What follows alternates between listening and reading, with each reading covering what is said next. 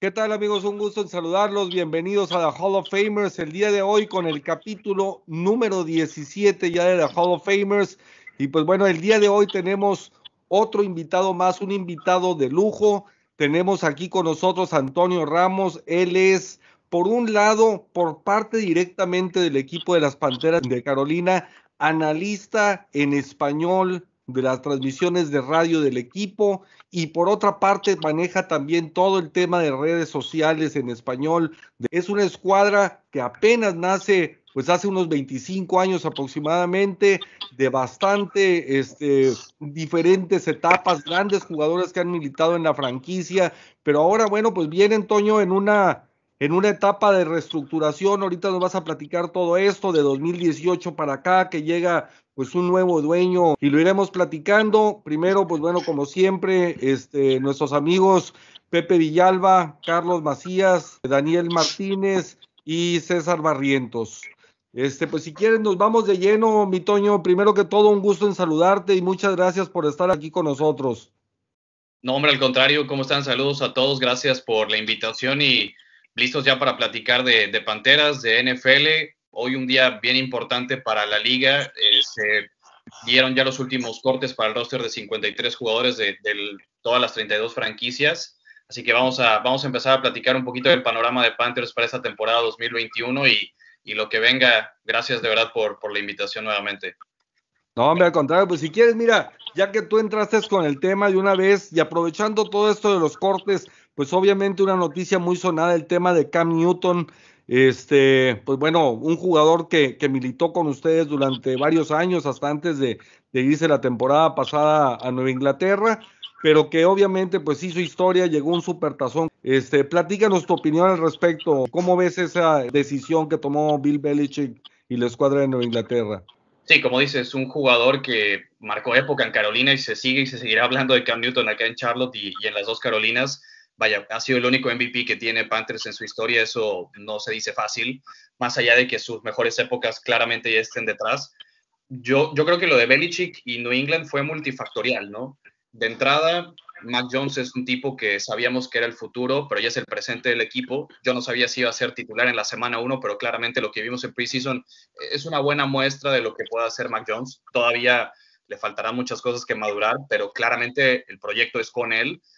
Eh, el tema de las vacunas, ¿no? Cam Newton no está vacunado. Ya sabemos que hoy en día en la NFL, si provocas un brote en tu equipo y no estás vacunado, ya no te van a reagendar el partido como hicieron el año pasado con Steelers, con Titans. Aquí ya te quitan el partido y lo pierdes. Entonces puede ser también que haya sido un factor que jugó ahí. Y, creo que también hay algo que decir, Cam Newton es un ego y una personalidad muy fuerte. Creo que uno de sus errores ha sido el no entender que ya su rol es de suplente y por ahí el ver que ya se lleva el equipo con Mac Jones, creo que él no, no toleró ser suplente, algo que, insisto, si Cam quiere seguir haciendo sus millones en la NFL y por ahí seguir teniendo partidos, debe quitar y dejar un tantito de lado su ego y, saber que ya está en otra etapa de su carrera, que también es muy formativa para seguir apoyando como lo vimos con Mac Jones muy de cerca, o simplemente ser un buen veterano, un jugador en otro rol. Pero bueno, esa es la personalidad que tiene Cam y creo que a veces no, la puede separar del jugador, de él, y creo que le ha tenido a veces un poquito de problemas en encontrar equipo y seguir vigente. Claro, claro, no, sin duda. Este, platícanos cómo, cómo viste la pretemporada, cómo puedes, eh, qué resumen o qué síntesis nos darías sobre el equipo de, de, las Panteras, este, ahora con todos estos cambios que ha habido este, dentro del equipo. Estamos hablando que desde la llegada este, del nuevo dueño de, de, de Carolina este, a la organización, pues ha habido cambio en dos ocasiones de gerente general, de entrenador en jefe y de mariscal de campo, las piezas claves del equipo, ¿no? Sí, Panteras está entrando en el segundo año del proyecto de Matt Rule. Eh, son el segundo equipo más joven también de toda la NFL y como dices, han sufrido una transformación muy fuerte desde hace un par de años, perdiendo estandartes del equipo, cambiando de coach.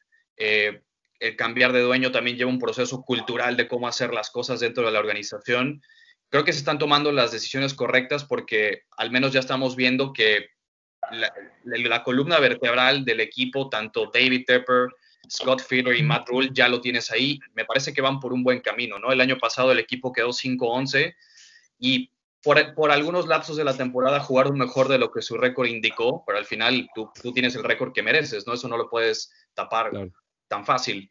Eh, perdieron ocho partidos solamente por una posesión, creo que compitieron bastante bien con muy poquito en el roster. Y bueno, yo creo que la expectativa este año no, no solamente se va a dictar en ganar más juegos o, perder más juegos que, que, el año pasado, sino ver una evolución real de a qué quiere jugar este equipo de Matt Rule. Y lo que yo he visto en Training Camp y lo poco de la muestra que ha habido de, de Sam Darnold y esta ofensiva en pretemporada, creo que todavía es muy pronto para dar un, buen análisis, pero mira, ya que lo decíamos, eh, el roster ya se cortó a 53 jugadores, hay 23 que no estuvieron aquí el año pasado. Así que este equipo sigue tratando de mejorar muchas cosas y me parece que es un proceso que todavía tardará un par de meses en madurar, pero yo, yo creo que ese equipo va en la dirección correcta. Claro, ¿no? Y, el equipo es bastante joven también. Leía que es el más joven de la liga. Creo que andaba por alrededor de 24 años, 24.1 años de edad, este promedio. Miami este, Carolina son los más jóvenes, sí. Y, también dentro del, staff de cocheo, estamos hablando creo que eran 6 de 30 nada más que, que, tenían también pues una experiencia mayor a los 10 años de, dentro de la liga. Tienes a Joe Brady, que es el coordinador ofensivo, que fue una mente brillante en LSU que también le ha costado adaptarse un poco al, ritmo y llamar jugadas en la NFL es normal, pero hasta el staff de cocheo, como tú dices, tiene no tanta experiencia a nivel profesional, pero es gente que Matt Rule conoce desde Temple, que trajo de Baylor, que conoce también de, otros equipos, por ejemplo, Sean Ryan, el, el, entrenador de mariscales de campo, estuvo en Houston con Deshaun Watson, estuvo en Detroit con Matthew Stafford en su momento, o sea, empieza a tomar personal de otro tipo de lugares. Y lo que decías de que, de que es un equipo todavía muy joven y para que nos demos una cuenta en el roster, solo hay tres jugadores de 30 años o más. O sea, es, es, una locura lo joven que, que, es este equipo, pero no quita también que haya muchísimo talento y a la vez experiencia, porque estamos diciendo que, a ver, Brian Burns tiene 23 años y ya es su tercera temporada en la NFL, uno de los mejores pass rushers probablemente de la NFL. McCaffrey tiene 25 años, está en su quinto año. Jeremy Chin, que si no es por Chase Young el año pasado, Chin es el novato defensivo del año, tiene 23. el propio Sam Darnold tiene 24. ¿no? DJ Moore, que es un receptor top 15, top 10 de la liga si quiere, tiene 24 años. O sea, es un equipo realmente talentoso, joven, pero no le quite que ya tiene esos destellos de, de experiencia. Creo que hay una base muy interesante, una combinación entre juventud con un par de jugadores maduros, ¿no? Como el tackle derecho Taylor Moulton, como Shaq Thompson en, el linebacker, que ya tienen 27 años, pero empiezas a amalgamar unas buenas piezas y este equipo a mí realmente me motiva mucho más a estas alturas del año que la temporada pasada, porque sí era un proceso muy fuerte de dejar ir jugadores y staff y empezar el proyecto de Matt Rule al 100%. Este año ya se siente que es el equipo de Matt Rule. Pepe, tú en lo personal, ¿cómo has visto este, a, la escuadra de, de, las Panteras en esta en esta pretemporada? Eh, pues sí, Chuy, primero que nada, saludos a, Toño, que pues gracias de estar aquí con nosotros. Lo que yo he sentido de, la pretemporada de, Panteras, para mí me sorprendió que casi no, no vimos a Sam Darnold jugar en la pretemporada, eso se me hizo extraño porque es cierto que hayan tenido las prácticas con otros equipos durante la pretemporada y puedo entender que ya son nuevas modalidades que diferentes equipos alrededor de la NFL han estado implementando y por eso vemos algunos corebacks, jugadores que no juegan para nada en la pretemporada. Sin embargo, creo que Sam Darnold no está, pues voy a decir, como un Matt Ryan, incluso toda la experiencia en Atlanta que no jugó una sola jugada en pretemporada, por mencionar alguno. Eh, Matthew Stafford en que yo creo que de cualquier manera debes de jugar algo, pero lo de Sam Darnold, yo, y pues ya jugó hasta el último juego de pretemporada, y pues ahí fue donde eh, había algunas cuestiones, ¿no? Yo lo que sí me quedó impresionado en el primer juego de pretemporada de Carolina fue ver a Terrence Marshall. Simplemente, nada más el cómo verlo de ojos, obviamente mencionabas ahorita Joe Brady, lo debe de conocer bien. Eh, los Tigres de LSU lo debe conocer bastante, bastante bien. Entonces, creo que Darnold definitivamente va a tener mucho más armas a la ofensiva de lo que tenía con los Jets Creo que es una muy buena mente ofensiva el que tiene Joe Brady. También Madule como head coach, buenas mentes ahí que lo deben de ayudar. Cualquier cosa es mejor de lo que tenían con Adam Gates en los últimos años. Cualquier cosa eh, ya es mejoría. Y ahora sí, aquí va a tener una verdadera oportunidad de demostrar que creo que tiene el talento suficiente, ha demostrado en momentos eh, tener esa capacidad de lanzar. Y defensivamente, pues, todo el draft 2020 fue defensivo. Todo el draft 2020 fue defensivo. Y mencionas ahorita lo de Jeremy Chin. Eh, ojalá que para la causa de, las Panteras, porque han sido de los peores equipos eh, las segundas mitades de temporada, las Panteras, ellos y los Raiders. Entonces, defensivamente ahí le llevan, pero y ojalá Christian McCaffrey, yo me acuerdo el año pasado, en muchos de mis drafts de fantasy, era la primera selección general y me fui con McCaffrey en, ambas ocasiones, o dos, tres de, las ligas, y pues jugó dos partidos. Pero yo me imagino, ese no había sido un problema para McCaffrey, ni en Stanford, ni en la NFL. Entonces, voy a decir que fue un año atípico. Y de cualquier manera, Chuba Hubbard, se esperan buenas cosas también de este novato con las Panteras. Este, mi César, digo, el equipo de, Carolina tiene, tiene una ofensiva interesante, o sea, aparte de lo joven que, mencionábamos ahorita, estamos hablando de dos receptores abiertos que tuvieron más de mil yardas la temporada pasada, este, y uno de ellos tuvo más de 18 yardas por recepción, lo cual es impresionante, o sea, este, digo, a lo mejor el promedio pues andará en 10, 11 yardas aproximadamente, y él tuvo 18, o sea, este, lo cual es eh, increíble, pero, pero, pues bueno, dos receptores callados, tranquilos, eh, este, no, no tan, no tan platicadores como otros de la liga, por ahí los OBJs y cosas por el estilo que, que a lo mejor juegan dos, tres partidos, pero a como reclaman, este, sin embargo, bueno, pues dos jugadores que se han dedicado, eh, este, pues realmente a hacer su trabajo. Ahora con el draft también, como mencionaba ahorita Pepe, pues obviamente, este, pues tienen un elemento más todavía en ese cuerpo de receptores que ya lo hace,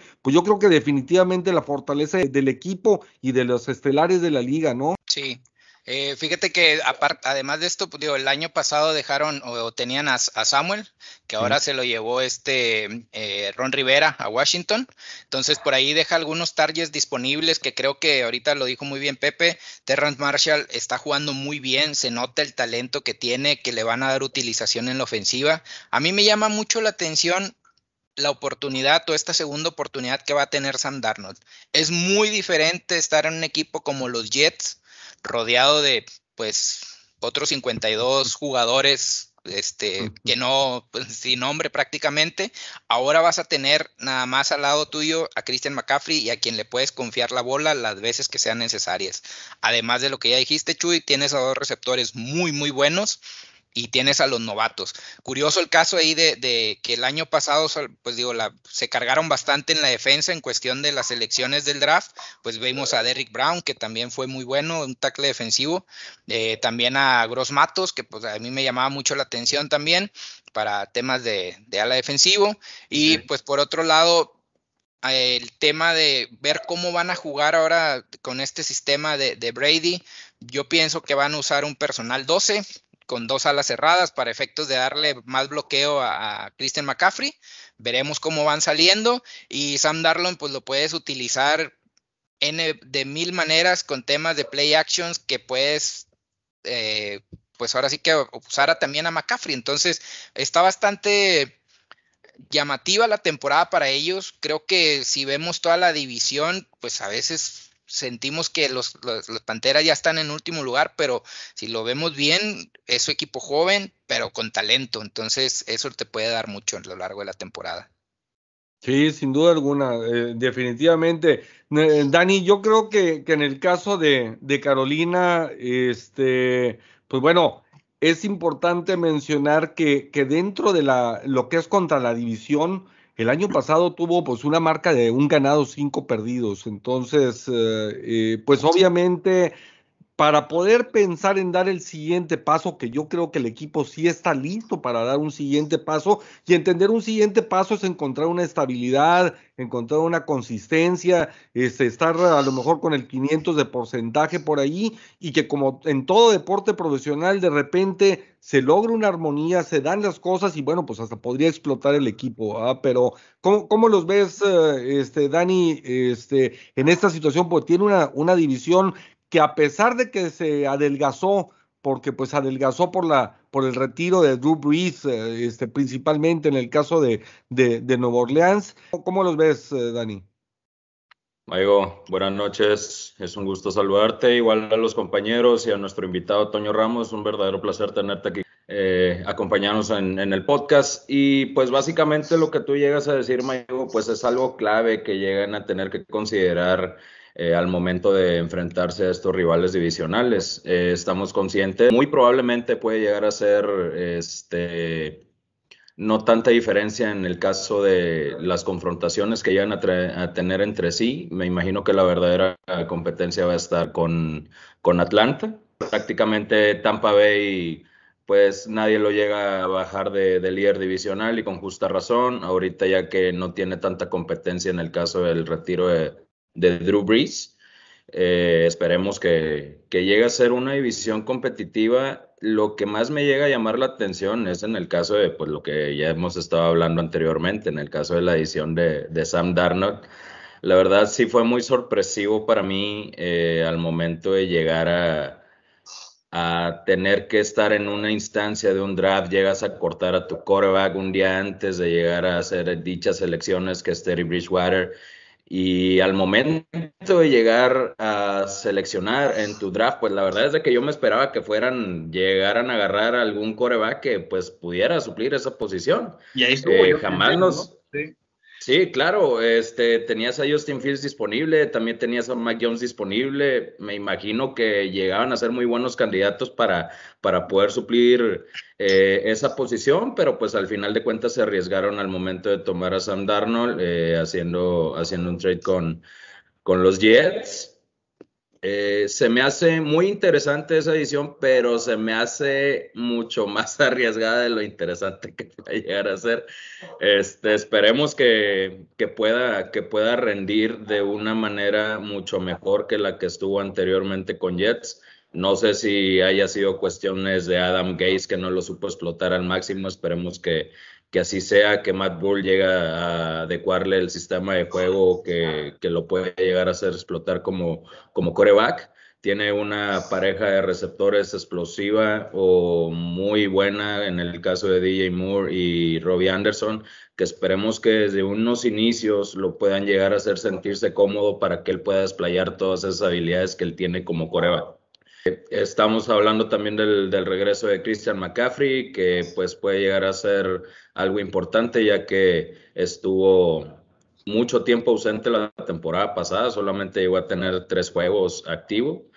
Eh, Spencer Brown en la temporada, pues la verdad es de que con mi equipo que vino siendo Steelers, pues la verdad es de que sí me, sí me pudo haber causado una buena impresión como, como un running back suplente. Esperemos que, que pueda mancuernarse bien con, con McCaffrey. Y pues en el caso de la defensiva, ya como ustedes lo, lo tocaban, eh, es, muy, es un equipo eh, en promedio muy joven. Lo que yo le llevo a, como quien dice, comparar es en el caso de la defensiva que no llegas a tener playmakers que te pueden llegar a hacer un cambio en, en alguna instancia importante de, de, algún partido. Hay que recalcar que la mayoría de los juegos perdidos solamente lo llegaron a, a perder por, por menos de siete puntos. Eh, pues la verdad esperemos que, que, puedan hacer los ajustes necesarios para poderse afianzar en esta temporada, poder llegar a ser competitivos en la división y pues ¿quién, quién diga que, que, no nos puede llegar a dar la sorpresa al momento de acomodarse con un comodín eh, en la división, al momento de compararlo con, con las ausencias de, de Saints o de, o de, Atlanta, si es que no llegan a jalar? Eh, pues esperemos que, que den un buen paso en esta temporada 2021. Claro, Toño, este, antes de darle el balón a, a Carlos, este, yo creo que que definitivamente el que haya algunas divisiones tan peleadas como en el caso de acá en la oeste donde está pues obviamente San Francisco, Carneros y todos ahí que se van a hacer garras, este, y otras tan malitas como la de mis vaqueros de Dallas, este, que, que bueno, pues la verdad de las cosas es que ya tengo todos los santos y veladoras encendidos para, para ver si funcionan, pero, pero... Ah, yo pensé que para que Cam llegara, compadre. no, no, no, gracias. Se lo, regresamos allá, Toño. Nosotros no tenemos culpa. Y, por cierto, Chuy, ahora te veo con Jesse de los Packers, después que había estado con los Steelers el otro día. Ah, claro, no, hay que ser multifacético, este, hay que ser plurifuncional, adaptarse a los tiempos de cambio. Lo, mandó, lo mandó Macías, ¿verdad? Sí, sí, claro. claro, no, no, ahora nos pusimos en conmemoración. Le del... programa pasado. en conmemoración del supertazón de que fue en Dallas, nos trajimos eh, este pues souvenirs. Regresemos con las panteras mejor, mi Toño. Sí, mira, yo los escuché muy detenidamente y tienen mucha razón. Eh, el tema central de esta temporada para mí, por supuesto que es qué nivel nos va a mostrar Sam Darnold. Sabemos qué herramientas tiene y yo también no le quiero echar toda la culpa a Adam Gaze porque realmente es que muchas ocasiones el propio Darnold también tuvo errores y son cosas que Joe Brady y Matt Rule le tienen que corregir. Pero el problema más grave, y hemos hablado de que se escucha muy bonito tener a McCaffrey, a DJ Moore, a Robbie Anderson, a Terrace Marshall, traes a Dan Arnold. Yo también creo que van a utilizar un personal 12, personal 11, porque Carolina hoy en el roster activo de 53 tiene cuatro tight ends. Draftearon a Tommy Tremble, trajeron a Dan Arnold. Entonces, tienen mucha combinación para poder tener buenos esquemas de bloqueo. Para mí ese es el problema, la línea ofensiva. A ver, no va a ir a ningún lado Sam Darnold si no tiene una muy buena protección, porque va a ser el mismo pie del que cogió en Nueva York. Entonces, el, el problema va a seguir ahí realmente eso es a mí lo que me preocupa. Carolina no tiene una línea ofensiva ni siquiera arriba del promedio y ese es un tema que con presiones por dentro, eh, el problema del tackle izquierdo, Carolina tiene 12 años teniendo un tackle izquierdo distinto. O sea, es, es, imposible jugar así. Desde que se retiró Jordan Gross, el equipo ha tenido un carrusel impresionante de tackles izquierdos y no ha habido estabilidad en protección. Te llames Cam Newton, te llames Kyle Allen, te llames Teddy Bridgewater, te llames Sam Darnold, sean los mariscales de campo que hayamos tenido aquí, la constante, para mal, ha sido una línea ofensiva terrible. Y eso es a mí lo que me preocupa, no tanto en sí Sam Darnold, porque ya lo hemos dicho, tiene un mejor contexto. Realmente es que también viene un mercado más pequeño que Nueva York, no tiene la presión de estar en, Nueva York. Y, y, tener realmente un estado de coaching muy amigable para las herramientas que él tiene. O sea, Joe Brady, la ofensiva que vimos en LSU, ocupa muy bien el espacio para poder dar una muy buena combinación eh, de, rutas para sus receptores y deshacerse rápido del balón, ¿no? No quiero comparar a Sam Darnold con Joe Burrow, pero si los vemos, son jugadores que son muy similares. O sea, realmente en, trades atléticos y, en, y en colocación del balón tienen cosas muy parecidas. Entonces, va a correr una ofensiva como la que Joe Brady conoce y ahora teniendo un mayor potencial y el mejor refuerzo que tenemos, que ya lo han dicho, es Christian McCaffrey. Este equipo, todos esos problemas que tuvo en zona roja el año pasado, el no saber eh, acomodarte en terceras oportunidades y seguir con tus drives, ahí fue donde se extrañó muchísimo más a McCaffrey. Eficiente, Pero en serio, el, el tema no es los playmakers, es que se escuchan muy bonitos. El problema es la línea ofensiva. Ese es un tema que creo que el equipo todavía tiene que corregir le pagaron una extensión de contrato a Taylor Moulton de 72 millones y para mí eso me huele a dinero de tackle izquierdo. No sé si quieran cambiar a Moulton a tackle izquierdo, que ya lo han hecho ahorita en training camp. Yo lo he visto tomar muchas repeticiones como tackle izquierdo y poner al novato Brady Christensen de tackle derecho. Esa podría ser una alternativa para darle mucho más respiro a Sam y que ya pueda encontrar a, todos los playmakers de los que ya hemos hablado. ese para mí es el tema. Ahora, la defensiva yo la veo muy bien, la defensiva la veo muy rápida. Eh, yo, yo estoy convencido de que haber drafteado JC Horn, por supuesto que va a estar ahí siempre la polémica de no haber tomado Justin Fields.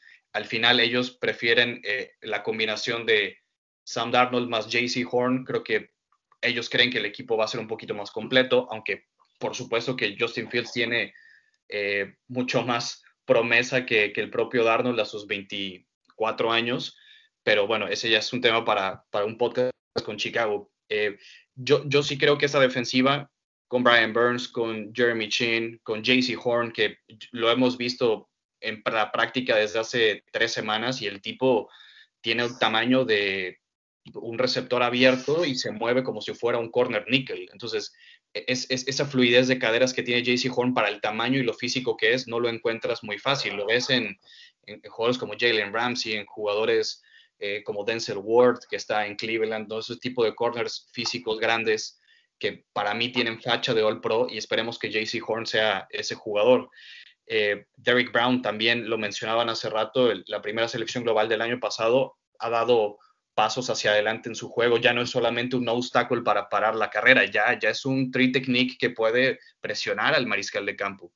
Entonces, empezamos a ver esa combinación y e, esta columna vertebral que tiene el equipo entre eh, Derek Brown, Brian Burns en el frontal, Shaq Thompson, Jeremy Chin, JC Horn, trajeron a Hassan Reddick, que tiene un temporadón con los Cardinals, por fin Hassan Reddick este, tuvo, tuvo una temporada de muchas capturas, entonces creo que los pass rushers se van a hacer notar. Y, para mí me sorprendió muchísimo que, Brian Burns no estuviera eh, ni cerca de llegar al Pro Bowl. Yo entiendo que no tuvo los números para poder ser Pro Bowler porque las capturas le hicieron falta, esa es la realidad. Pero lo, que le hizo falta a Brian para tener, no sé, 15 capturas la temporada pasada fue que tuviera un corner como JC Horn que le estuviera comprando dos segunditos a él en la bolsa de protección. ¿Por qué? Porque los quarterbacks se deshacían muy rápido del balón y Brian ya no podía llegar pero tú lo veías a él ganar y ganar y ganar sus repeticiones y presionar al mariscal de campo. No tanto tener sacks, pero creo que eh, esa base de jugadores, la velocidad que tiene la defensiva del coordinador Phil Snow, lo múltiple que es su frontal, a veces te puede salir con cuatro al frente, luego solamente eh, con tres, tiene un, un, sistema muy interesante con tres frontales, tres linebackers y cinco en perímetro, porque pones casi casi a, Jeremy Chin en la caja como, otros, como otro linebacker. Es muy interesante cómo, cómo maneja esta multiplicidad. De hecho, tuve la oportunidad de entrevistar a Alejandro Villanueva, porque los Ravens vinieron acá a Carolina a tener prácticas conjuntas con, con Panthers y, tuve la, la, fortuna que Alejandro se portó, la verdad, muy, muy, muy bien con nosotros y yo le preguntaba, ¿tú cómo sientes la defensiva de Carolina? Y me decía, es que es eso, eh, no sabes por dónde te pueden llegar por los diferentes frentes que ellos ocupan y lo flexible que a veces es eh, su cuerpo de linebackers. Jeremy Chin lo van poniendo como un joker por ahí medio para eh, disimular la carga. Entonces, e, esa es una de las cosas que a Panteras, yo creo que este año la defensiva va a sacar un poquito más a flote el equipo y de ahí, bueno, dependerá que, que Darnold no cometa esos errores que sí tuvo Teddy Bridgewater el año pasado de manejar un poco mal las segundas mitades también, como ustedes muy bien lo decían, es un equipo que se caía en el tercer cuarto de una manera tremenda y mucho era del mal manejo de, Teddy, de la ineficiencia en zona roja por no tener a, McCaffrey y pues esperemos que, aquí resurja un poco de la, de la carrera Sam Darnold porque por supuesto, como les decía, dependiendo de su nivel, nosotros vamos a ver a qué aspira este equipo. Claro, mira, yo creo que, eh, eh, y es un punto interesante, este, ahorita para, para preguntarle también a Carlos, en cuanto a lo que mencionabas de por qué seleccionaron a Horn y por qué dejaron de ir a, de, o sea, dejaron la oportunidad de seleccionar a, Justin Fields o algún otro mariscal de campo de, de los de la primera ronda, yo creo que trataron de ganar dos por uno. O sea, si al principio del programa yo hablaba de que ha habido cambios constantes de 2018 para acá en el equipo, entonces ellos quieren tratar de estabilizarse rápido. Entonces dijeron, me traigo a Darnold, que a pesar del equipo tan espantoso en el que estuvo con los Jets, tuvo 17 ganados, 25 perdidos, lo cual es, digo, cosas, claro. O sea, digo, la verdad es que es una muy buena marca para un equipo tan malo. Este, por el otro lado, por el otro lado dicen, oye, me traigo, tiene 24 años de edad, está joven, este, ya tiene experiencia en NFL en un equipo más malo que el mío, ¿sí? Este, y aparte, aparte me traigo a Horn, entonces, este, ayudo a la defensiva y ayudo a la ofensiva y espero mejorar pues ambos lados del balón de una manera rápida. Yo quisiera suponer que esa fue la filosofía. Sí, pero ahora va a tener también mucha presión, ¿no? Porque no tendrá excusas ahora. Ya, si, si Sandaro juega mal, ya no tendremos que decir nada de él porque, como les digo, para mí no solamente era el mal contexto de los Jets, porque yo no, me siento como en la situación de decir echarle la culpa solamente a los Jets y ahora que Darnold está en Carolina hablar bien de él, porque realmente es que tuvo muchas fallas de lectura, eh, sus progresiones, eh, es un tipo que incluso con protección se acercaba a la presión, o sea, no la evadía, él la provocaba y eso es un problema que muchos mariscales de campo dentro de la bolsa de protección tienen. Entonces, eh, yo lo que he visto de él es un tipo que está muy concentrado, que realmente se ve libre. ¿no? O sea, ese es el tema de ya salir del mercado de Nueva York a venir acá, tener esa libertad de ya no tener la presión ni, tanto la prensa encima, que aquí la prensa también es bien exigente, pero e, es otro mercado, no, no se compara. Así que eh, fue parte del proceso que Scott Feeder, el general manager, y la mentalidad que él tiene de construir el equipo. Ahora, JC Horn, eh, es un esquinero que aquí en Carolina no teníamos, yo creo que desde Chris Gamble o, probablemente desde Josh Norman, ¿no? Ese tipo de corners físicos que realmente digan, hey, yo voy a agarrar al, receptor número uno, voy a, yo voy a agarrar a Mike Adams, perdón, a Mike Evans, yo voy a agarrar a, este, a, Michael Thomas, que ahora está lesionado, pero ese tipo de receptores, yo voy a agarrar a Kyle Pitts ahora que ya no está Julio Jones. E, e, ese mm. tipo de jugador, Carolina lo, lo extrañó desde hace mucho tiempo y ahora él también tiene esa presión de yo tengo que jugar bien para eh, porque sé que Justin Fields va a jugar bien, así que, que, mi, que mi selección esté justificada. Claro, no, sin duda alguna. Este, Carlos, tú en lo particular, ¿cómo, cómo has visto el equipo de, de Carolina? Este, ¿Cuál es tu, tu, resumen en cuanto a las Panteras?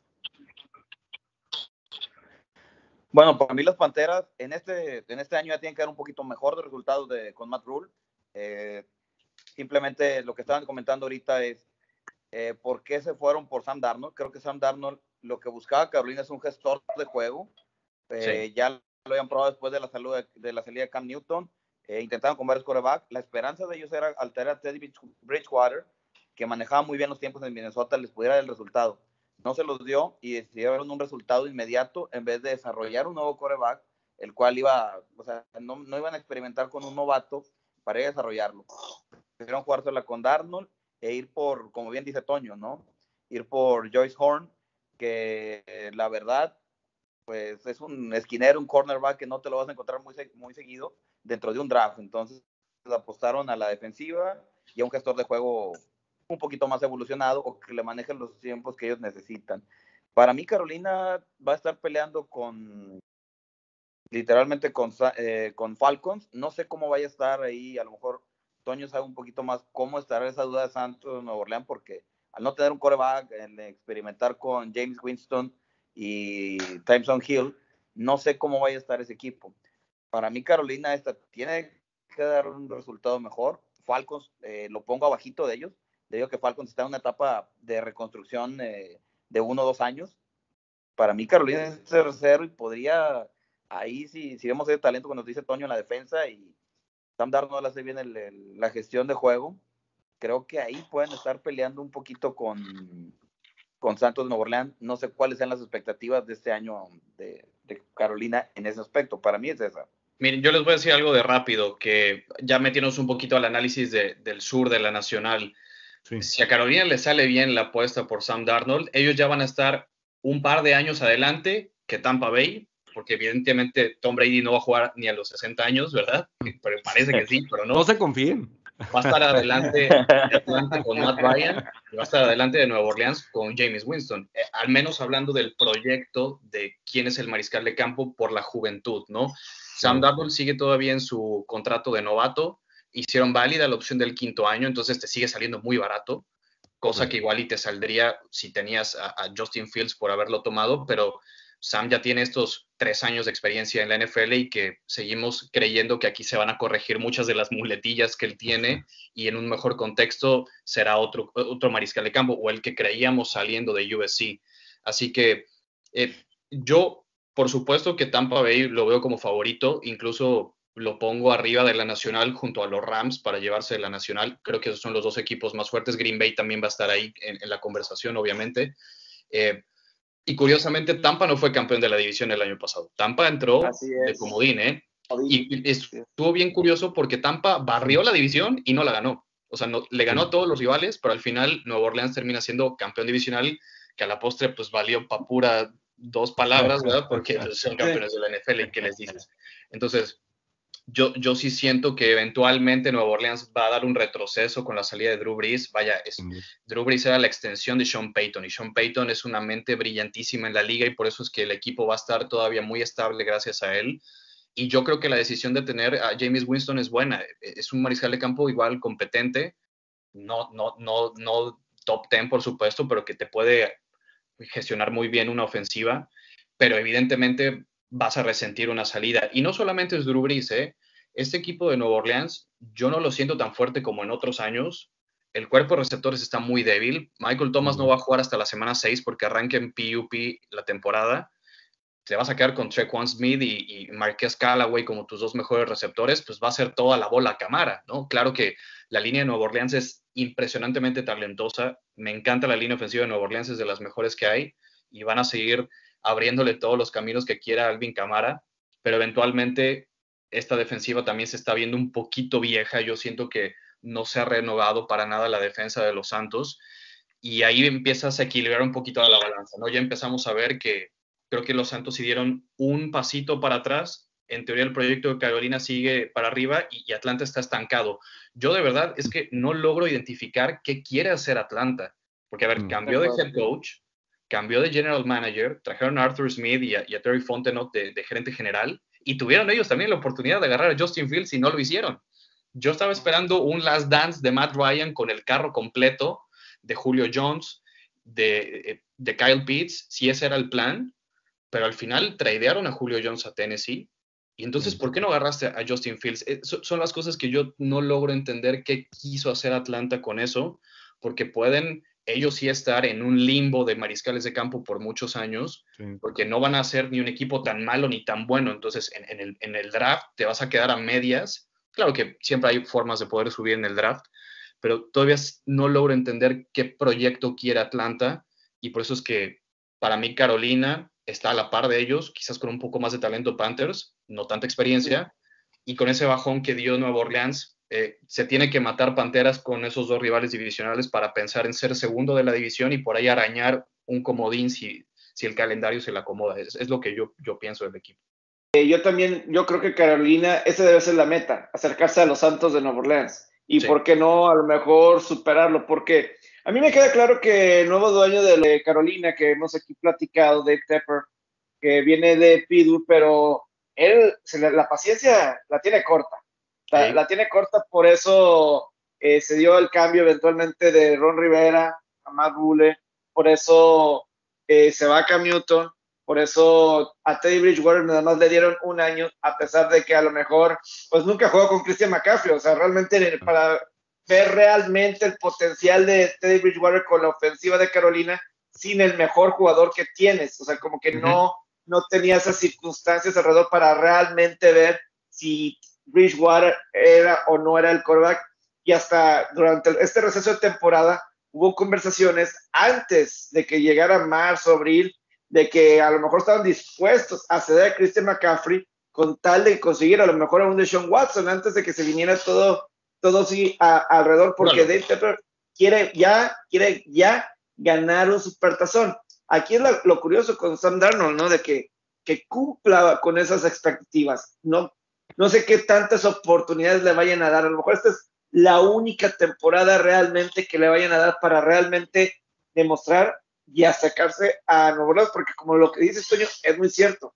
Atlanta se siente que está iniciando Pesnas un nuevo proceso y a lo mejor con quedarse con Matt Ryan van a retrasar el realmente iniciar un nuevo Es- proceso. ese es a lo que voy, sí, totalmente. y, y ves a un Nuevo Orleans que se ve, eh, como ya lo mencionaste, lo mencionaste muy bien y no para repetirlo, pero eh, esa debe ser la meta realmente de Carolina. Y Matt normalmente, tanto con Temple como Baylor, el segundo año era un progreso significativo. Esa va a ser la expectativa. De lo contrario, Dave Tepper no va a dudar de hacer cambios, porque él quiere resultados ya.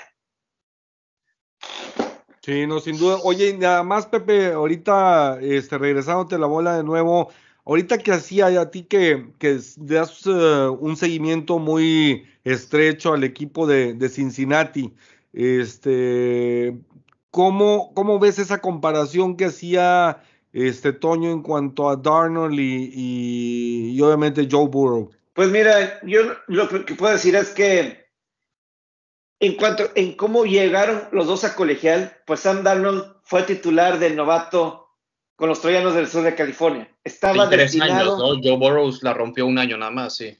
Sí, Joe Burrow, pues, yo sí me acuerdo en el penúltimo año de él, me captó un poquito el ojo, y luego al principio de su último año, yo dije, con él, LSU le puede ganar a Alabama. Ese es el, porque para ganarle a Alabama necesitas tener un buen coreback. Eso es lo que se dice. Tienes que tener un buen coreback de colegial para poder ganar. Con él sí puedes ganar, ¿no? Y el caso de Darnold, el problema fueron hasta en USC, los turnovers, las Sí. intercepciones y ese tipo de cosas. Que, por ejemplo, Teddy Bridgewater no te va a tener muchos turnovers, pero a lo mejor no te va a arriesgar ¿Por qué no arriesga la bola? Exactamente, exactamente. Sam Darnold a lo mejor, y a lo mejor eso limita el potencial ofensivo. Mientras que en Darnold, hasta en sí, perdía mucho el balón o tenía más turnovers. Y aquí a lo mejor eso va a exigir más a la defensiva de Carolina en este año si no cuida el balón. La verdad es de que Joe Burrow en el caso de, del explote de su sistema ofensivo o de juego, pues la verdad es de que no tenía las armas este, adecuadas para poderse hacer valer como una verdadera promesa de, de primera selección overall. Eh, en la temporada actual con, Cincinnati. Desgraciadamente llegó a tener una lesión muy considerable que por el mismo hecho de no tener esas armas llegó a arriesgar demasiado su físico y ahí están las consecuencias. En el caso de Sam Darnold, pues la verdad es de que tampoco tenía un muy buen eh, arsenal ofensivo, pero al final de cuentas cuando él llegaba a tener la posibilidad de poder arriesgar un poco el balón, ahí fue muy deficiente. Es el caso de, la comparación entre uno y otro, pero pues esperamos que ahorita con, con este cambio de equipo pues pueda llegar a dar un poco más de lo, de lo que se espera en, comparación de la temporada pasada. Yo, yo lo que trato de equilibrar un poco las habilidades que tienen Sam y Joe Burrow es solamente eso, los traits físicos, la manera de colocar el balón, la mecánica de lanzamiento, el tipo de, de ofensiva que manejaban no tanto la carrera colegial, porque por supuesto hablar de lo que hizo Joe Burrow en su año con LSU, pues fue, fue monstruoso, ¿no? Aparte el talento que tenía Terrell Marshall Jr., Jamar Chase, Justin Jefferson, Clyde edwards helaire 20 mil jugadores drafteados en, en, los últimos dos años de ese programa colegial, Joe Brady, que ahora lo tiene Sam Darnold. Ya lo tiene Darnold. Creo que, exacto, creo que es un molde muy similar por el cual Joe Brady puede seguir trabajando. Eso creo que me parece también por ahí fue la forma de pensar de la gerencia de Carolina para decir, pues vamos a seguirle dando la oportunidad porque creemos que tanto Joe Brady y el staff de Carolina pueden elevar eh, a, a, Darnold. Como les digo, el, asterisco para mí más grande es la línea ofensiva, así que esperemos que, respondan. Claro, sí, no, y sigue trayendo lineos eh, ofensivos, digo, trajo de Dallas y, de, y de los Jets precisamente este, también más herramientas este, este año el equipo de, Carolina. Este, vamos a ver si por fin les, les funciona. Si quieres, mi César, este, entrarle con el tema de, de COVID que también queríamos platicar con Toño. Ahorita muy diferente, Toño, porque pues normalmente o tenemos un diálogo entre nosotros o en este caso pues queremos aprovechar tu atención y el tiempo que, que nos estás brindando pues para que tú que eres el que vives el día con día, pues seas el que realmente más que todo el tiempo de, de, platicar más que nosotros, ¿verdad? Sí, mira, pues ahorita de, de Toño, pues igual y quisiera que nos platicara o que quisiéramos que nos platicara cómo es la vivencia dentro del campo de, en el sentido del cuidado y demás. Sin embargo, traigo una referencia respecto a, lo que es ahora la Legend Stadium de, de, Raiders. Traen un protocolo que te están pidiendo que todos los que vayan a ir tienen que estar vacunados. Si tú estás vacunado con tus dos dosis, o bueno, eh, eh, a full, si estás vacunado completo, entras y no vas a tener que usar cubrebocas. Sin embargo, si no vas a estar vacunado o si estás parcial, más bien, si estás parcialmente vacunado, porque si no estás vacunado no entras, te van a dar un brazalete. Entonces, está interesante por ahí y vas a tener que usar cubrebocas en el estadio. Eh, ¿Cómo es que, se están adaptando? ¿Cuáles son las, lo que están siguiendo aquí en Carolina respecto a este tema? De entrada, pues digo, el estadio de, Las Vegas va a estar al 100%, que nos puedas platicar también de Carolina. Sí, César, es un tema bien interesante porque de entrada cada estado está manejando las cosas como lo regula el, gobernador de, los estados, ¿no?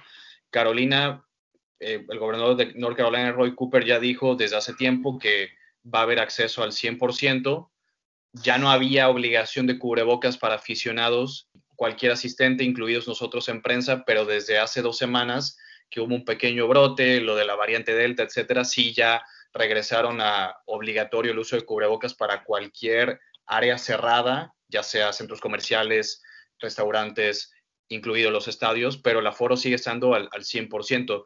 La NFL sigue estando muy preocupada por el tema de COVID y los protocolos de salud tanto para jugadores como para prensa. Eh, la temporada pasada sí fue muy pesada para todos, jugadores, staff, eh, nosotros miembros de prensa, los jugadores haciéndose pruebas casi diario, que la NFLPA quiere que regresen otra vez este año las pruebas diarias, los brotes que vimos en los equipos, aplazar el calendario, jugadores contagiados, por eso es que también la escuadra de prácticas cambió a 16 miembros, eso, fue una ventaja, porque ahora puedes proteger a cuatro jugadores y activarlos al roster y, ya no tienen que pasar por waivers de regreso y no te los quita otro equipo.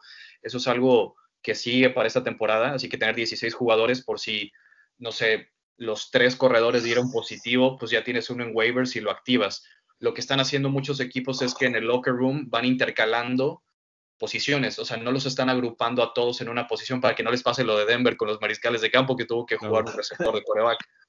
Entonces, te ponen línea ofensiva, linebacker, tight end, receptor, para que no agrupes a todos los wide receivers y si alguien de ellos dio positivo, te quedes sin receptores. Eso es algo muy interesante que están haciendo. Igual nosotros en prensa nos piden comprobante de vacunación, nos pidieron eh, pruebas negativas cada 15 días para poder estar en ruedas de prensa, para poder eh, tener preguntas con los coaches y con los jugadores, interactuar con ellos y realmente nada más pues poder ir a, hacer tu trabajo, ¿no? Pero sí, de verdad es que el año pasado estuvo bien pesado porque no nos hacían pruebas a nosotros tan seguido, porque no había mucha gente en el estadio, o sea, íbamos a narrar Jaime Moreno y, y yo en las cabinas y estaban nuestros colegas de la radio en inglés y estaba la gente de redes sociales en inglés de Panthers y nada más. No habíamos nadie más en el estadio. Y una curiosidad que nos pasó en un partido contra Washington, porque nosotros vamos a narrar todos los partidos en la cabina del Bank of America. Ahí tenemos donde sale la señal, sea partido de visita o de local. Y ese juego fue allá en Maryland contra, los, contra el fútbol team. Y no sé si ustedes vieron que muchos equipos de la NFL ocuparon como unos, unos robots que emitían unas luces como ultravioleta muy, muy fuertes y los ponían en las cabinas y en las suites, porque curiosamente a los jugadores el año pasado les dieron una suite, un palco de los, del Bank of America para ellos ahí ir a repasar su, playbook, porque no podía haber reuniones, no podías estar en la misma sala de, de, juntas con tus compañeros de posición, entonces les daban una suite a cada quien, pero ese día en el partido, pues nosotros narrando ya era de noche, estaba todo oscuro, salvo nuestras cabinas prendidas. Eh, en la segunda mitad activaron todos los robots que estaban limpiando las, las mendigas suites y era un, un destello de luz, pero, o sea, yo me, yo me mareé tanto y me dieron ganas hasta de vomitar por lo intenso que era. Estaba viendo, pues estaba todo oscuro y nada más ver esos destellos. O sea, fue una de las curiosidades que nos pasó al aire y activaron esas cosas y olvídate. Pero digo, fueron, fueron de las cosas raras y que pues nadie se esperaba.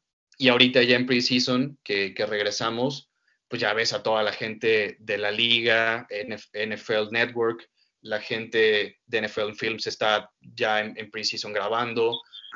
Nosotros junto en la cabina de, de, Spanish Radio tenemos al lado a los referees, a, los de las repeticiones, y ya digo, verlos ahí, ver el estadio lleno de aficionados, de gente de, medios, ya es otro ambiente, ¿no? Ya, ya sientes como que está regresando poco a poco toda la normalidad, pero no crean, o sea, seguimos usando cubrebocas entrando al estadio, no viajamos evidentemente con, el equipo, nos hacemos pruebas cada 14 días y pues sí, si no estás vacunado, no, no, no vas a chambear. Y, y ahora sí, la gente, no sé si aquí en Carolina vayan a adoptar ese modelo de presentar el certificado de vacunación para poder entrar como aficionado, probablemente sí lo tengan que hacer, pero eh, pues son los modelos que cada estado está llevando para, para seguir atacando el tema de COVID, porque realmente es que hay mucha preocupación todavía en la NFL porque esto se controle. Carlos, algo que quisieras preguntarle para cerrar el tema este, a Toño en relación al tema de COVID. Fíjate, hablaba muy bien Toño de que cada estado lo está moviendo diferentemente el tema de COVID. Y la duda y la, este, la NFL que está pensando cómo combatirlo. Mi pregunta va, ¿no? Escuché por ahí que la NFL la semana pasada tenía el 93% de jugadores vacunados.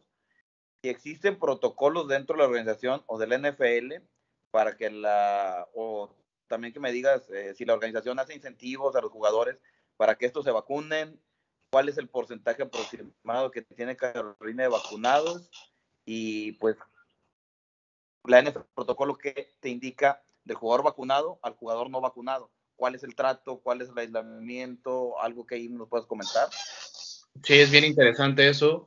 Eh, de entrada no hay tanto como un incentivo para vacunarte, es más una amenaza de vacúnate, carnal, porque si no te cae una multa dura. Entonces, eso es buen incentivo. Jale, aparte es tu jale. Ese, ese, ese es el tema jale, más, sí, más importante. Claro, jale, vacuna. Ok.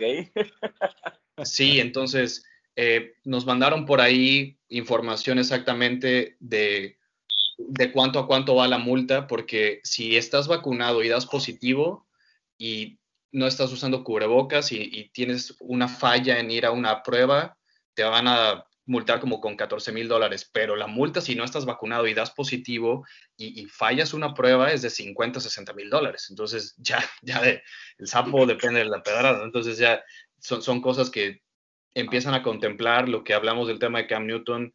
Hay un jugador aquí en Carolina que estuvo hace un par de semanas en training camp que lo mandaron a Las Vegas Raiders porque no estaba, no, no lo mandaron porque no estaba vacunado, pero ya empieza a tomar decisiones también.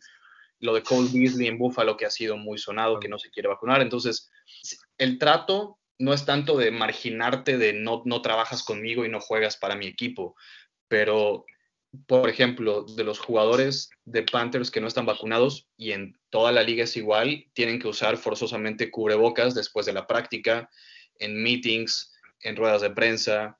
Entonces tú identificas muy rápido quién está vacunado y quién no.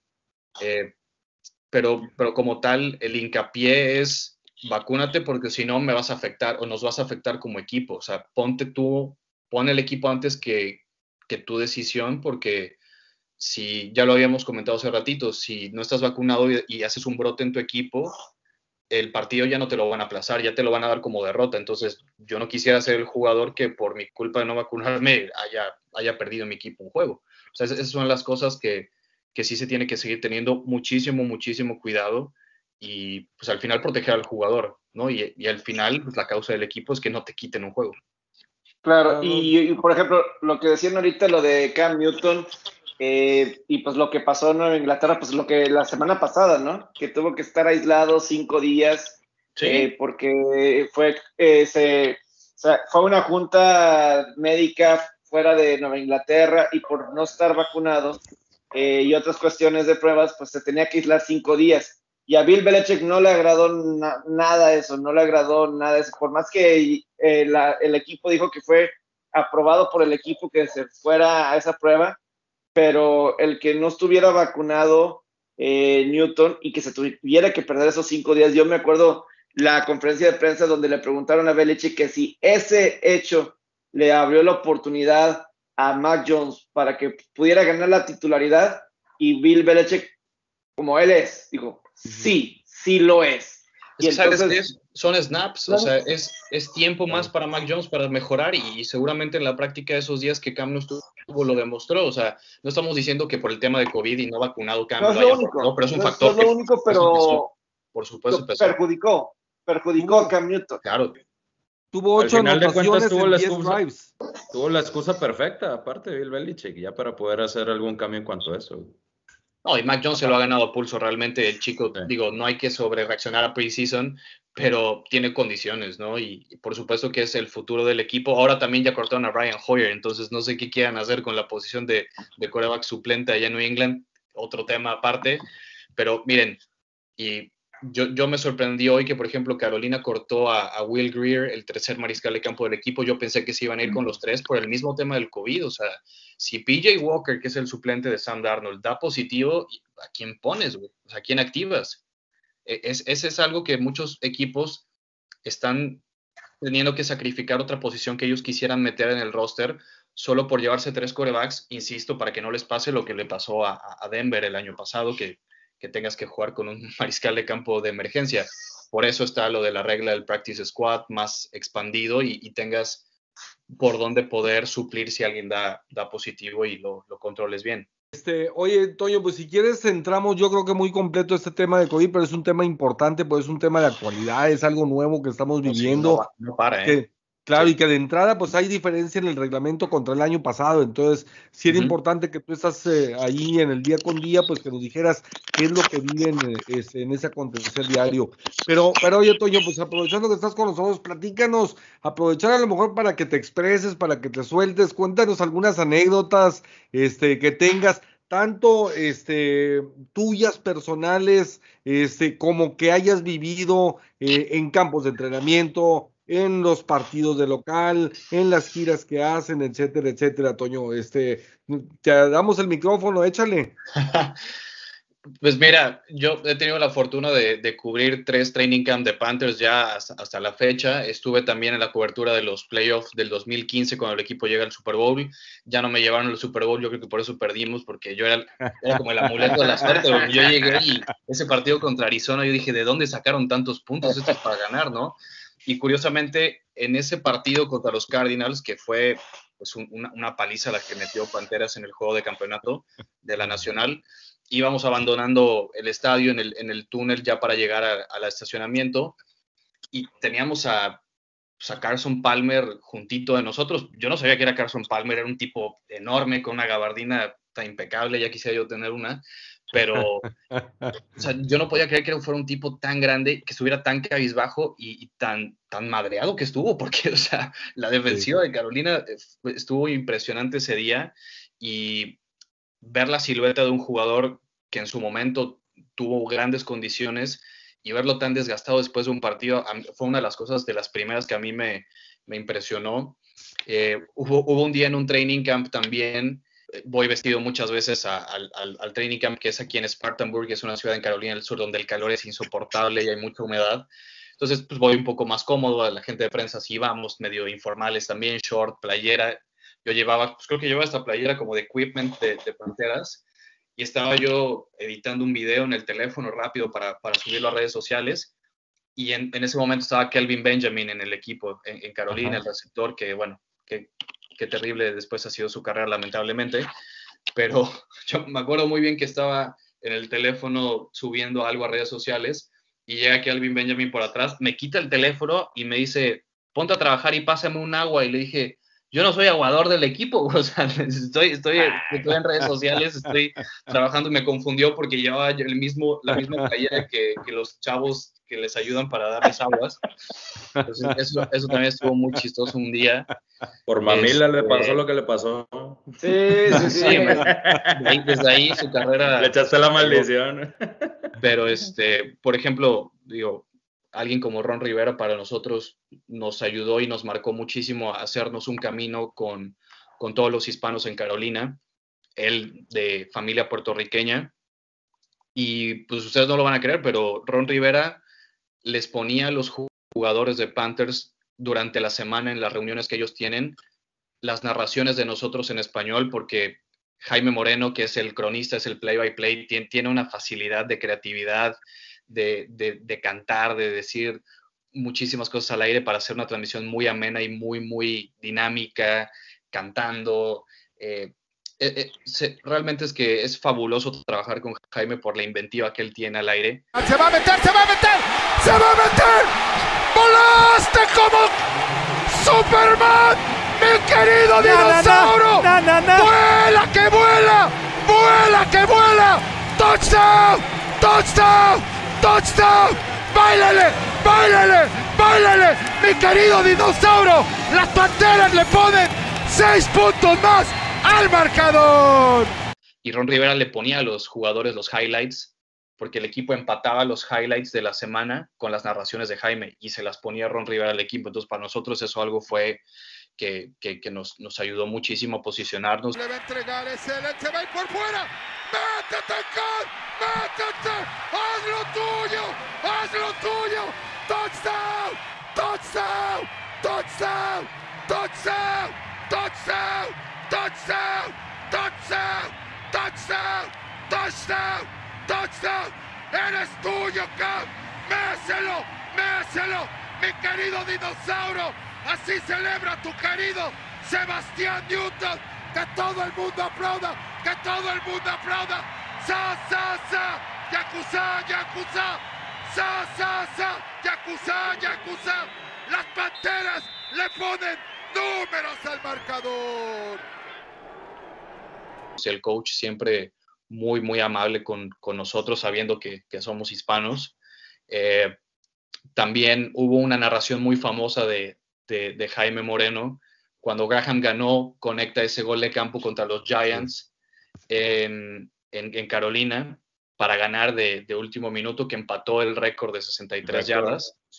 Y ahí Jaime se aventó un juego de palabras extraordinario de ganó, lo ganó. O sea, de, Graham ganó, ganó el partido. Entonces se quedó el ganó, lo ganó, ganó, lo ganó.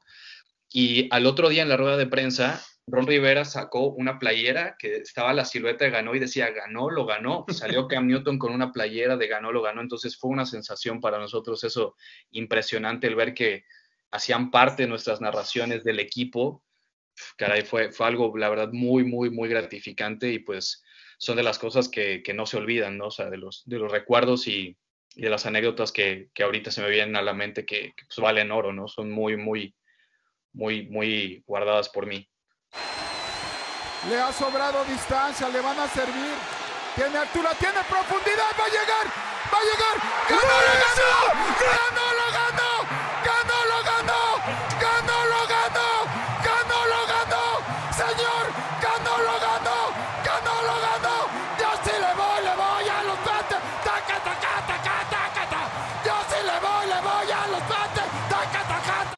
Y hablando de Cam Newton, ¿Qué tal las conferencias de prensa de Cam Newton con sus atuendos de Monopoly o de diferentes formas? El estado del humor a veces que podía tener o no Cam Newton.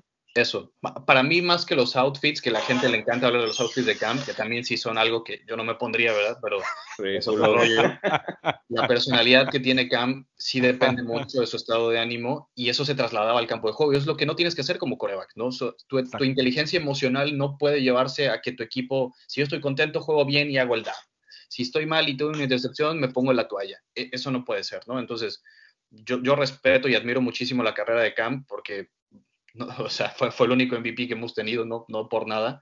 Este, pero ese tema de, la, de los estados de ánimo que tenían las ruedas de prensa, te podías encontrar un Cam a todísima bar o, un tipo que te contestaba como, como quería. Es, es, la personalidad que tiene tan polarizante y que lo ha hecho también pues uno de los personajes de la última década de, la NFL, para bien y para mal.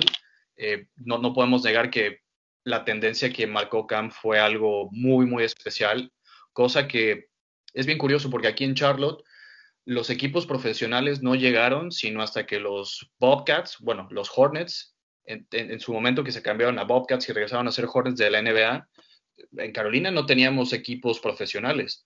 O sea, si, si tú le preguntas a las personas a quién le van, te dicen Clemson, te dicen los Tar Heels, te dicen Duke, porque tenían el arraigo de los deportes colegiales. Hasta que llega Carolina en el 95, cuando los Hornets también hacen su aparición como equipo profesional, yo estoy seguro que no había una personalidad tan polarizante en la ciudad como Cam Newton y probablemente no lo haya. Entonces, e, es un tipo especial con sus pros y sus contras. ¿Qué, qué diferencia hay entre, percibes tú, cuando vas a los juegos como visitante a otros estadios, no sé, de los que te ha tocado ir, cuál es como que hayas vivido algunas experiencias sui generis. Yo, yo como aficionado he podido estar en, en, otros inmuebles. Realmente es el que Bank of America no es nada moderno. Es un estadio que tiene ya sus años y, y lo han tratado de renovar. Ahorita que David Tepper, que es el dueño más rico de toda la NFL, ¿eh? o sea, David Tepper, su, su, su valor asciende a los 12 billones de dólares, o sea, 5 billones más que, que Jerry Jones, porque ha hecho su dinero con otro tipo de empresas antes de llegar a Pittsburgh y eh, la verdad, David Tepper está dentro de los 150 seres humanos más ricos del mundo, o sea, no, no es cualquier cosa el señor. Y pues le sobraron ahí unos pesitos y se compró un equipo de MLS, ¿no? Entonces, pues ya, ya tiene ahí sus dos juguetes bien contento. Y el traer al equipo de MLS al estadio y a, la, y a la ciudad le está ayudando muchísimo porque ha habido renovaciones, ha habido una derrama de trabajo muy fuerte, la superficie del estadio la cambiaron a sintético, ya, ya no es pasto natural el Banco of America, ya es sintético, que por ahí hay temas que, si se vuelven a lesionar jugadores, que si es más propenso, que si más peligroso. Bueno, al final está tratando de invertirle mucho, conciertos, partidos colegiales. El fin de semana que viene aquí en el Banco of America juegan Clemson contra Georgia, probablemente el mejor partido de temporada regular este año en el college. Y eso sin el, eso sin el pasto sintético no hubiera sido posible. Entonces son las cosas que David Tepper está tratando de, traer a la comunidad. El soccer a los latinos los va a unir muchísimos y, eso los va a catapultar también al fútbol americano, evidentemente. Entonces, todo el programa que, que trae David Tepper para levantar a la ciudad y a la comunidad a través de Panthers y del Charlotte FC, del MLS, es, es un proyecto súper, súper interesante que, que va a dejar muy buenas cosas, estoy seguro, para esta pequeña ciudad que sigue siendo un mercado pequeño, pero como te digo, hablando de las facilidades que hay en el estadio y, la experiencia de estadio, sigue siendo la, o sea, la élite, porque así es el estándar que maneja la NFL, ¿no? La experiencia de estadio que hay en los 30 estadios que hay de NFL se manejan al, mismo nivel, ¿no? Es, es, la industria deportiva más grande que hay, ¿no? Es, es, la joya de la corona de los medios de comunicación deportiva, es la NFL, es, es así, ¿no? Claro. Complementando un poquito ahí, Toño, eh, lo que decía eh, Chuy, y quisiera saber un poquito que nos cuentes cómo, cómo te preparas para los partidos, qué, ¿Cuáles son las diferencias? Ahorita platicaba de que, oye, pues al final del día todas las transmisiones las haces en tu estadio, pero ¿cuáles son las diferencias en cuanto a preparación y qué tan fácil o difícil es el hecho de estarte preparando y estar narrando a la distancia, por ejemplo? Sí, también es súper buena pregunta. Yo honestamente me preparo igual y, me preparo como si fuera yo a jugar, eso yo siempre lo he dicho, me preparo como si yo fuera un coach. Yo me chuto los últimos cinco partidos del rival que, que nos toque en turno dio un, buen sistema para poder tratar de identificar jugadas basado mucho en el personal, para tratar de anticiparme un poco a la jugada. Digo, no llego a ser Tony Romo ni de chiste, porque ese tipo está adelantado en su época, pero eh, yo trato de conocer mucho más el juego para explicárselo a la gente de una manera fácil, pero desde la parte técnica, que es mi trabajo. Jaime se dedica a narrar y ya yo entro con el contexto un poco más de, de qué pasa en la jugada, pero realmente me preparo igual la diferencia muy grande sí es que, pues obviamente, estar en la cabina del estadio cuando Carolina juega en casa, pues te fijas en los cadeneros, te fijas en el reloj de jugada, eh, tienes muchas más herramientas para tú poder nutrir a la transmisión, porque cuando hacemos partidos de visita, pues nos llega la señal de tele. Y la señal de tele está limitada a 10 yardas, ¿no? Está limitada a que veamos al coreback y a la línea ofensiva. Y ya no vemos qué cobertura hay, no vemos qué rutas hacen los corredores en tiempo real, porque solo tenemos pues la toma que nos manda la, tele, no tenemos una toma más ampliada. Estando en el estadio, sí puedes ver dónde están los safeties, qué tipo de cobertura es, ves un poco más amplio todas las rutas que corren los receptores, ¿no? Algo que, yo, por ejemplo, en un curso de, de narración de fútbol americano que tengo con un amigo, que es una de las eh, énfasis que yo hago siempre cuando, cuando platico con todos los chavos es que el tip más grande que les puedo dar para tratar de ver el fútbol americano de otra manera es quítenle los ojos al balón en una jugada. O sea, no la vean, no vean el balón. El balón, el coreback lo tiene cinco segundos y ya sabemos que ahí está, güey. No lo veas, porque ahí no pasa la jugada. O sea, la jugada está en qué protección hay, por dónde viene la carga, dónde está la presión. Eh, si hay un receptor que ya se desmarcó, si el safety se equivocó en su cobertura. O sea, hay tantas cosas que ver en 10 segunditos de una jugada de fútbol americano que lo peor que podemos hacer es estar viendo al coreback, ¿no? Digo, es una manera de disfrutar el juego y se vale, pero al momento de analizarlo y de poder comentarlo para la gente y que tengamos pues muchas más herramientas para decirle qué pasó en la jugada, lo, lo menos que hago es seguir al balón porque es, es limitarte a saber cómo explicar lo que pasó en la jugada, ¿no? Entonces es, parte de narrar como visita y de local. Dentro de la misma cabina, pues es solamente la toma de televisión que nos limita un poquito, pero bueno, es, parte del juego también. Bueno, pues aprovecho para, para saludar, este, mandarle saludos afectuosos a dos aficionados fervientes de las Panteras de Carolina. Por un lado a mi compadre David Guillén, este, muchos años trabajando juntos en Oxo y, y, pues bueno, este, también amigo tuyo, este Toño fue quien, quien nos contactó por ahí.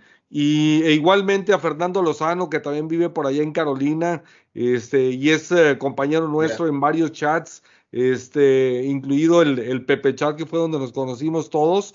Y pues bueno, este, son los dos aficionados de las Panderas de Carolina que conozco en persona. Hay más, te lo juro que hay más. es neta, no somos muchos, pero sí hacen ruido. Así es, pero precisamente esa era la pregunta, Toño. ¿Qué está haciendo el equipo? Digo, entendiendo y por eso comencé el programa hablando de que es un equipo muy joven. Y, no nada más muy joven, sino que ya en uno o dos años ya estaba haciendo ruido, ya estaba llegando incluso a campeonatos de conferencia, este, y llegando al supertazón, que tampoco fuiste, y por eso también lo perdieron.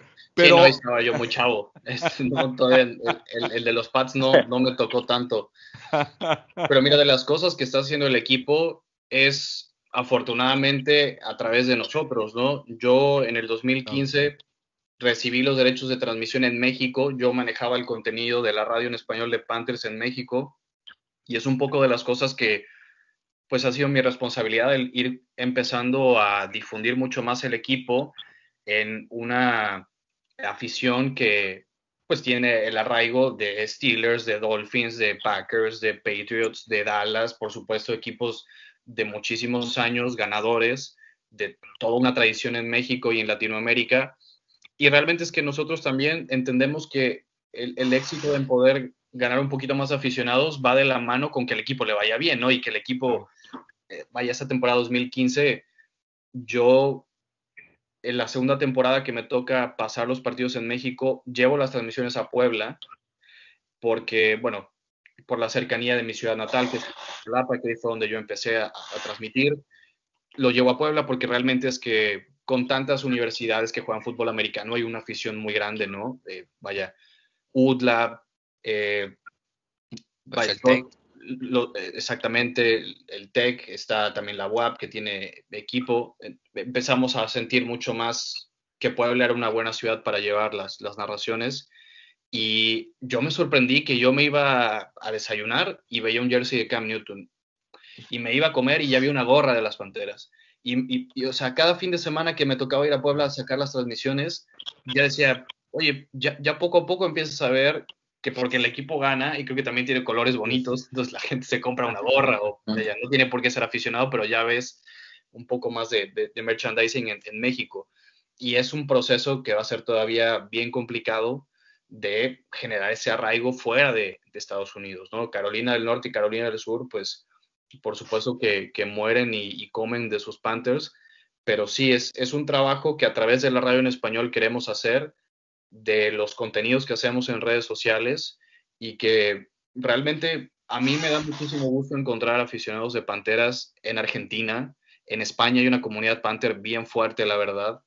Eh, y mucho tiene que ver también con el tema poblacional que hay aquí en Carolina del Norte.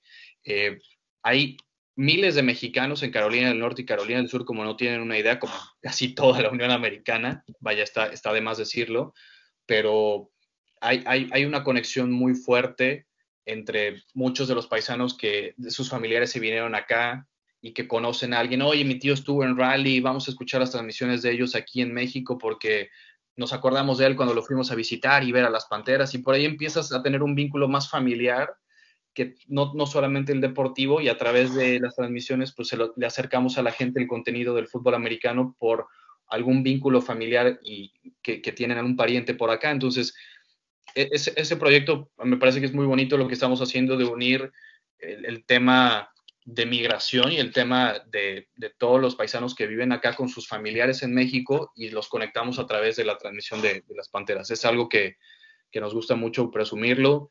Nosotros en México trabajamos con, con una radiodifusora que es la radiodifusora de gobierno más grande de México, que es Radio Más, que, está en Veracruz, porque tenemos alcance para toda la zona centro-sureste de, México. Tenemos cobertura en siete estados distintos de, la República Mexicana del sureste, gracias a, a Radio Más. Entonces, esa combinación cultural, deporte, demográfico que hemos hecho está muy, muy padre. Qué bueno, qué padre. Y, digo, pues aprovecho para cerrar ya el, programa, este Toño.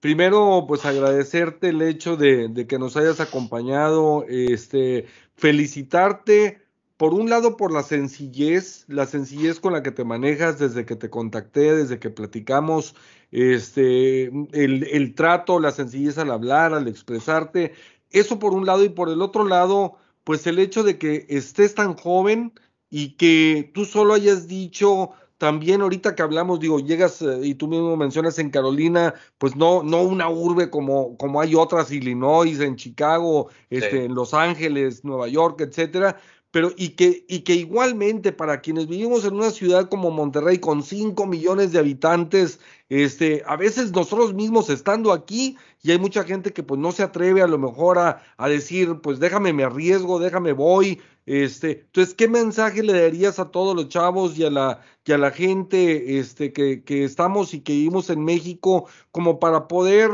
pues obviamente este, pensar ya tan corta edad, este, porque estamos hablando de que pues te graduaste hace apenas unos siete años aproximadamente. Oh, ya, ya, Este- ya, ya llovió, pero este, son, Dime son a buenos, mí. son buenos 28 años cumplidos, este, pero sí, realmente lo, lo que puedo decir es, la preparación es clave, eh, nadie te va a voltear a ver si tú no muestras lo preparado que estás. Eh, en los medios de comunicación hay muchos caminos para llegar, yo entiendo que eh, el gusanito que siempre tenemos de estar en una cadena o pertenecer a una televisora o estar en un equipo, en una organización, las opciones de trabajo no solo están en los medios convencionales que creemos en México, ¿no? Acá, por ejemplo, hay 11 equipos de la NFL que no tienen radio en español y uno de esos son los Patriots, por ejemplo.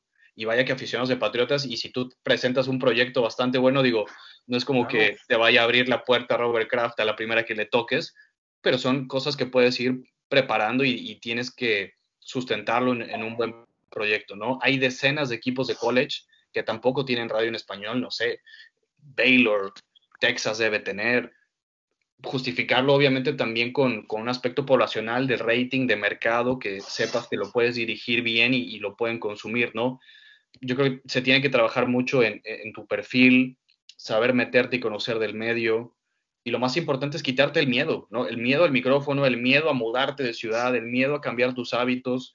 Eh, al final, a mí me pasa mucho que llego yo todos los días al estadio a la práctica y me sigo emocionando como cuando conocí el Banco of America por primera vez cuando vine con mis papás, ¿no? Entonces, eso no se quita, ¿no? O sea, yo sigo siendo un aficionado, pero me comporto cuando tengo el micrófono enfrente y, y trato de, de, ser más, más profesional en esto. Eso no lo pierdes, ¿no? Esa, esa esencia jamás se te va. Entonces, pero como todo, con preparación, profesionalismo, siendo muy realista contigo y crítico, yo trato de ser muy crítico conmigo en decir, estos son tus límites, en esto puedes seguir trabajando y, y, no por donde estés, en donde estés, vas a creer que sabes todo, o sea, te tienes que seguir preparando, es un constante aprender, créanme que yo lo, lo que más disfruto es escuchar a los jugadores, a platicar con ellos, con los coaches en las ruedas de prensa, todos los días tratar de mejorar en algo, ¿no? O sea, ser 1% mejor en lo que sea en tu vida y en tu profesión, creo que es, es algo que, que se te va haciendo un hábito y, y poco a poco te abres un camino realmente en, donde te quieras tú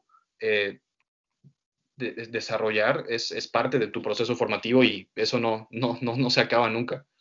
Claro. No, pues excelente. Digo, la verdad de las cosas es que muchas felicidades, Toño. Este, que a no, todo dar que, que, siendo tan joven y, este y todo, pues estás poniendo el nombre de México en alto, porque lo decimos nada más para los atletas, pero yo creo que, que gente como tú que, que pues obviamente está luchando también allá, este, por en, en, digo, en un mercado que aunque te dé todas las facilidades, pero siempre va a haber una adversidad, pues siendo, llevando otro idioma, este, etcétera, etcétera. Entonces, pues muchas felicidades, mi Toño, la verdad es que, que da orgullo y, y, pues bueno, seguiremos por acá tus transmisiones y te seguiremos todos en, en Twitter y todo como siempre. No, hombre, ¿qué les digo? De verdad, muchísimas gracias por la invitación. Cuando quieran, yo feliz de seguir hablando de, de fútbol americano y de Panteras aquí, nos podemos quedar haciendo otros tres podcasts, pero ya, ya, ya empieza a ser un poquito tarde, pero realmente, que les digo, muchísimas gracias otra vez por, por invitarme y yo estoy a sus órdenes. Cuando vengan a Carolina ya les doy un tour por la cabina sin problema, así que acá los espero con... También hay buen barbecue acá, hay buena, buena cheve también por acá, así que no van a extrañar nada Monterrey. No Vamos para allá. Ya, ahorita ya tengo las maletas aquí. Hay que ir armándola. Vamos a ver sí, a Clemson sí. entonces. Claro, claro también. Excelente, pues muchas gracias, mi Toño. Pues un gusto en saludarte. Gracias, gracias. Saludos a todos. Gracias a todos los Hall of Famers. Hasta luego.